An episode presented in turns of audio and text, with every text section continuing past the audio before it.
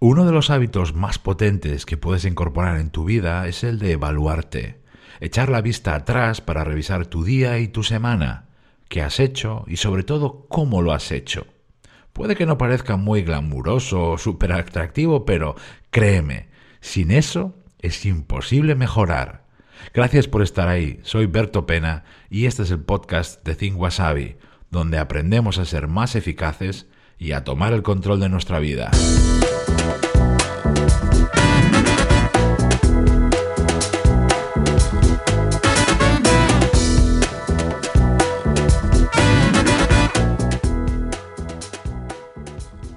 Es fácil que a estas alturas hayas escuchado ya algunos episodios de mi podcast, o que me hayas leído en mi blog o seguido alguno de mis cursos. Es fácil también que hayas encontrado ideas, fórmulas y hábitos que te interesa incorporar, que crees te van a ayudar. Y también es fácil que te hayas animado a poner alguna en marcha. ¿Y ahora qué? ¿Te está funcionando? ¿Hay progresión o estás estancado? ¿Estás siendo constante en tus hábitos? ¿No? ¿Dónde está el fallo o qué debes corregir? Es absolutamente necesario que te hagas estas y otras preguntas. Cada cierto tiempo tienes que examinarte, que evaluarte. Sin embargo, eso de examinarse y evaluarse, de revisar las cosas, de echar la vista atrás, pues no está muy de moda. Hoy en día nos va más eso de acumular días de trabajo, hacer un millón de tareas y luego seguir adelante como si nada. Es que nunca te vas a parar para ver cómo lo has hecho? ¿Cómo vas a mejorar si no sabes cómo lo estás haciendo? ¿Cómo vas a evitar fallos y malos hábitos si no los identificas? Si no sabes dónde estás, no sabes lo que te queda. Si no sabes cómo hacer las cosas, no sabes cómo debes mejorarlas. Obvio, ¿verdad? De cajón, ¿verdad? Muy evidente, ¿verdad? ¿Y cuántas personas lo hacen?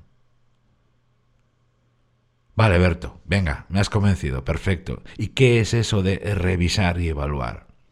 Se trata de un ejercicio que puedes hacer al final de tu día y especialmente los viernes, al terminar la semana. No tiene que llevarte mucho tiempo, solo unos minutos.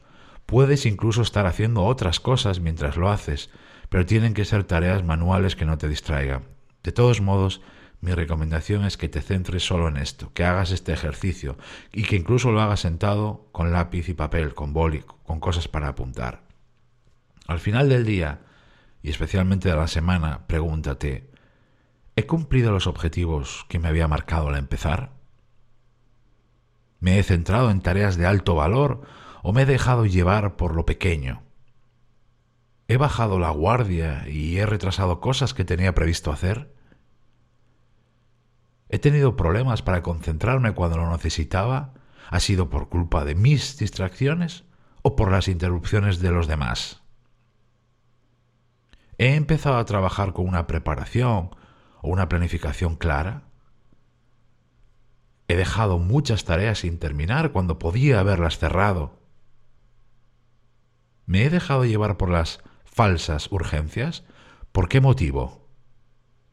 ¿He caído en algún mal hábito que quería evitar a toda costa? Más que trabajar y hacer, ¿me he centrado en conseguir y avanzar? Y de 0 a 10, ¿qué nota le pongo a mi rendimiento y a mi eficacia hoy o esta semana? ¿Ves por dónde van los tiros? No tienes que hacerte todas estas preguntas, claro, o justo estas que te propongo. Tú mismo tienes que hacer tu propio guion para tus revisiones y evaluaciones. Y para que le saques el máximo de ellas, de esas revisiones y evaluaciones, que te lo vuelvo a recalcar, son esenciales para que esas preguntas que tú te hagas, estas que te acabo de comentar u otras que tú incorpores, sean realmente útiles, yo te recomiendo lo siguiente. Son las coordenadas para optimizar esos ejercicios. Al evaluar tu trabajo no te fijes en la parte cuantitativa. Solemos decir, he hecho esto, he hecho esto. La cualitativa es la que marca la diferencia a largo plazo. El ejercicio de revisión y de evaluación no persigue detectar errores para hacerte sentir mal. No importa haber fallado, importa lo que vas a hacer ahora para corregirlo. Aunque en apariencia sea un ejercicio de reflexión, no, lo es de acción, porque cada pregunta tiene que llevarte a hacer cambios. Y en todo tu proceso, a lo largo de las semanas y los meses, busca sobre todo la evolución, no la perfección. ¿Soy hoy mejor que ayer? Esa es la clave de todo. Soy muy consciente que este tema no es el más atractivo y, como decía al principio, glamuroso, pero lo quería tratar porque es fundamental. Si de verdad quieres mejorar, progresar, ser bueno en lo que haces y sacar más de tu vida, la revisión y la evaluación es vital, es innegociable. Sin este ejercicio no hay brújula ni rumbo. Tú eres lo que son tus acciones, así que, ¿qué es lo próximo que vas a hacer? Gracias por estar ahí, se despide de ti Berto Pena.